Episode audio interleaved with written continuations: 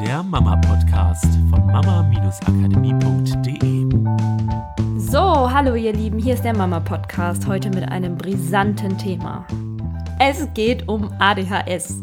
Und die Frage, hat mein Kind ADHS, warum wir das nicht akzeptieren würden? Oder anders formuliert, wenn das bei uns in unserer Familie der Fall sein sollte, dass irgendjemand, ob Erzieher, ob Ärzte, ob Psychologen, ob andere Eltern oder ich selber denken würde, mein Kind könnte ADHS haben, ich würde es nicht akzeptieren.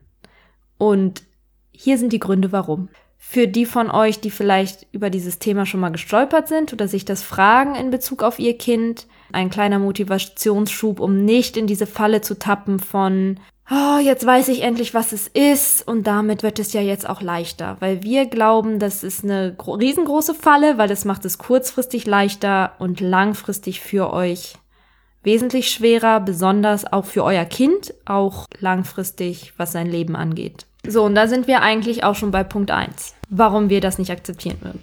Weil wir dann nichts ändern wollen würden. Also weil wir davon ausgehen, da ist ADHS, da ist eine Fehlfunktion, also kann ich nichts dagegen tun, außer dass ich das akzeptiere, dass mein Leben über so viele Jahre mit dem Kind schwer bleibt oder ich halt sowas wie Ritalin geben muss, damit es für alle leichter wird. Ich schränke sozusagen die Auswahl der Lösungen, auf die ich mich fokussiere, enorm ein.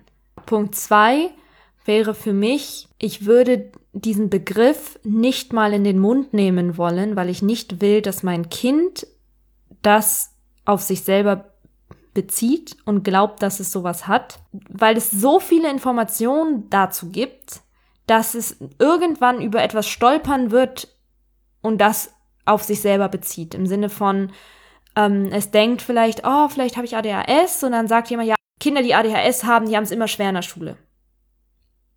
Und schon sagt das Gehirn, ey, ich habe doch ADHS. Oh nein, dann werde ich es immer schwer in der Schule haben. Okay, gut, dann machen wir das halt so. Selbsterfüllende Prophezeiung ja. in dem Fall. Genau. Und ob das Sachen sind mit, dann habe ich für den Rest meines Lebens was von, dann wird es für mich schwer, eine Lehrstelle zu kriegen, es ist schwer für mich, mich zu konzentrieren. Das sind alles Glaubenssätze, die ich nicht will, die mein Kind hat. Und dieses Gebilde ADHS ist mir einfach zu groß. Deswegen würde ich das ausklammern wollen. Ja, vielleicht kann man es nicht vermeiden, dass das Kind das mal hört. Nur wenn ich die Überzeugung habe, dass mein Kind die Fähigkeiten hat, gebe ich ihm diese Energie mit, mehr als wenn ich das blockiere und sage, ja, okay, du hast es. Und das ist nicht nur für das Kind, dass es sozusagen eine Bestätigung finden kann dafür, dass es ADHS hat, sondern auch für die Eltern so.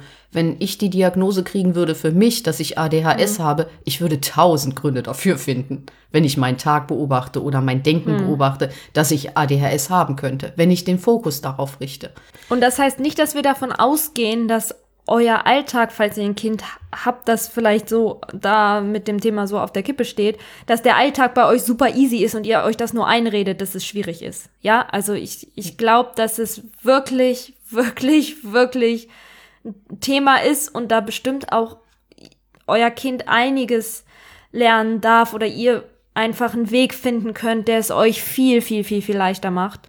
Und das ist nicht nur, weil ihr nicht mehr daran glaubt, dass es ADHS gibt, innerhalb von zwei Tagen geregelt ist. Und das heißt auch nicht, wenn man sagt, da ist kein Defekt in irgendeiner mhm. Weise, also es ist nicht eine Krankheit in der Form, die man nicht beheben kann, dass ihr Schuld habt an irgendetwas. Also diesen Schuldfaktor, den würden wir halt auch komplett rausnehmen. Ja, aber es geht wollen. auch nicht um die Vergangenheit, das ist auch scheißegal. Genau. Es geht darum, was ist es jetzt in der Zukunft, damit das Kind lernen kann, bestimmte Fähigkeiten zu, genau. zu haben. Was braucht mhm. also euer Kind und was braucht ihr, um da eine einen leichten Weg für euch zu finden, ja, ein schönes, harmonisches ja. Familienleben zu leben und für die Zukunft andere Dinge zu tun, damit ihr es halt leichter Und da sind wir bei Punkt drei und den finde ich super wichtig und das ist, ähm, ADHS ist halt eine Symptomdiagnose. Also es wird geguckt, welche Symptome sind da und wenn eine bestimmte Anzahl erreicht wurde, dann wird vermutet, dass ADHS vorliegt. Auf jeden Fall heißt das, wenn es eine Symptomdiagnose ist, dass es ja auch jedes Kind hat sein ganz persönliches ADHS.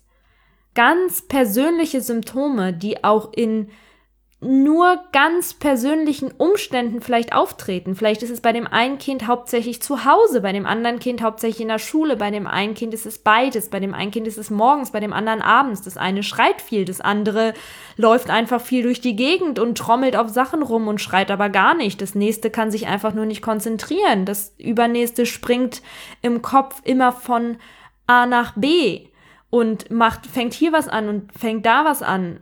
Oder das nächste kann sich auf bestimmte Sachen konzentrieren, auf andere aber gar nicht. Und all diese Symptome können auch vollkommen andere Ursachen haben als ADHS. Und die Wahrscheinlichkeit ist sogar relativ hoch. Ob das Stress ist, Reizüberflutung, Ernährung, vielleicht eine Mangelerscheinung. Es können auch physiologische Sachen sein. Vielleicht hat das Kind Schmerzen und kann es nicht ausdrücken. Vielleicht juckt irgendwas und das macht das Kind wahnsinnig und es kann einfach nur nicht sagen, ey, da hinterm Ohr habe ich irgendwas und das juckt immer. Vielleicht ist es ähm, überfordert, unterfordert. Ja. Es gibt halt so viele Eine Lebensmittelunverträglichkeit. Eine, ähm, genau. Zu wenig Möglichkeiten, sich auszuprobieren. Zu viel Verantwortung, die es tragen muss. Genau, ja. deswegen ist heute der Tipp von uns, das nicht als gegeben hinzunehmen und einfach Möglichkeiten zu suchen, das Leben einfacher zu machen für sich und das Kind. Also Möglichkeiten zu suchen, aus dieser, ich würde mal fast sagen, ein bisschen ADHS-Falle hm. rauszukommen. Ich für mich würde schauen, wenn ich jetzt nur von mir ausgehe, ich würde schauen, dass ich ein Experte für unser Familienleben werde, dass ich das verstehe, was bei uns unter Umständen Auslöser für diese Symptome sein kann, ganzheitlich auf allen Ebenen, von Ernährung, von wie ist unser Tagesablauf, von wie ist denn mein Energielevel, also bin ich vielleicht auch die ganze Zeit hibbelig und renn durch die Gegend. Und dann würde ich mir diese einzelnen Symptome auch anschauen, mal gucken, was ist denn das Spezielle und gibt es da Zusammenhänge? Und wenn ich dann was Neues ausprobiere, zu beobachten, was verändert sich? Wird ein Symptom mehr? Wird eins weniger? Kommt ein neues dazu? tritt das Symptom auf einmal an anderen Stellen auf, weil jede Form von Veränderung zeigt ja dann, dass etwas passiert.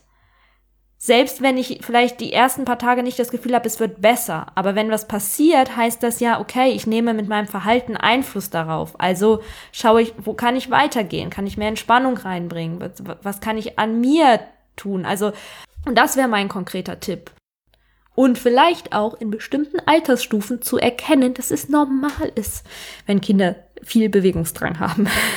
genau. Ja, vielleicht ähm, oder ich hoffe, dieser Podcast hilft all denen schon mal ein bisschen weiter, wo so eine Diagnose schon gibt oder wo dieser Gedanke an so eine mhm. Diagnose schon existiert. Vielleicht hilft uns auch, euch auch unser Hörbuch Frustrationstoleranz, was wir auf unserer Internetseite unter Produkte haben, weil da geht es teilweise um solche Strukturen, mal an etwas dran zu bleiben, eine längere Zeit. Mhm. Wie kann das entstehen, dass diese Struktur halt nicht mehr da ist? Wie könnt ihr euer Kind unterstützen, diese Struktur mehr und mehr zu entwickeln, an einer Sache dran zu bleiben oder sie zu erhalten? Das erfahrt ihr alles. Genau, sozusagen. auch besonders unter dem Gesichtspunkt, dass es ja auch Theorien gibt, ähm, dass wenn Kinder bestimmte Erfahrungen nicht machen können, dass dadurch ADHS-Symptome entstehen können, nicht die Krankheit, aber Symptome. Und dieses Hörbuch ist halt darauf ausgelegt, damit diese Symptome nicht entstehen, weil wir halt aufschlüsseln, was das Kind braucht, um diese Fähigkeiten zu entwickeln, sich konzentrieren zu können und mit Enttäuschung umzugehen ja, und all genau, diese Dinge. Genau. genau. Und wenn ihr Interesse an unserem Kurs habt, das haben wir letzte Woche schon mal erwähnt, ich will es heute nur noch mal sagen, weil wirklich viele Anfragen mhm. kommen diesbezüglich. Ihr Podcast-Hörer kriegt Informationen zu unserem Kurs wenn ihr euch in unsere Liste eintragt. Das findet ihr unter www.mama-akademie.de. Unter Produkte findet ihr unseren Kurs und wenn ihr da draufklickt, haben wir so eine Warteliste eingerichtet, weil wir die Informationen logischerweise nicht im Podcast geben können. Nur wenn ihr in einer Liste drin seid, dann bekommt ihr die Information darüber, was wir überhaupt im Kurs alles machen. Natürlich alles unverbindlich. Also wenn ihr da Interesse habt, tragt euch in die Liste ein, damit ihr überhaupt die Chance habt, die Informationen zu kriegen. Das war's für diese Woche. Wir wünschen euch eine tolle Woche. Bis und macht's dann. gut. Tschüss. Das war der Mama Podcast. Der Podcast, der Familien zusammenwachsen lässt. Mehr zu uns unter mama-akademie.de.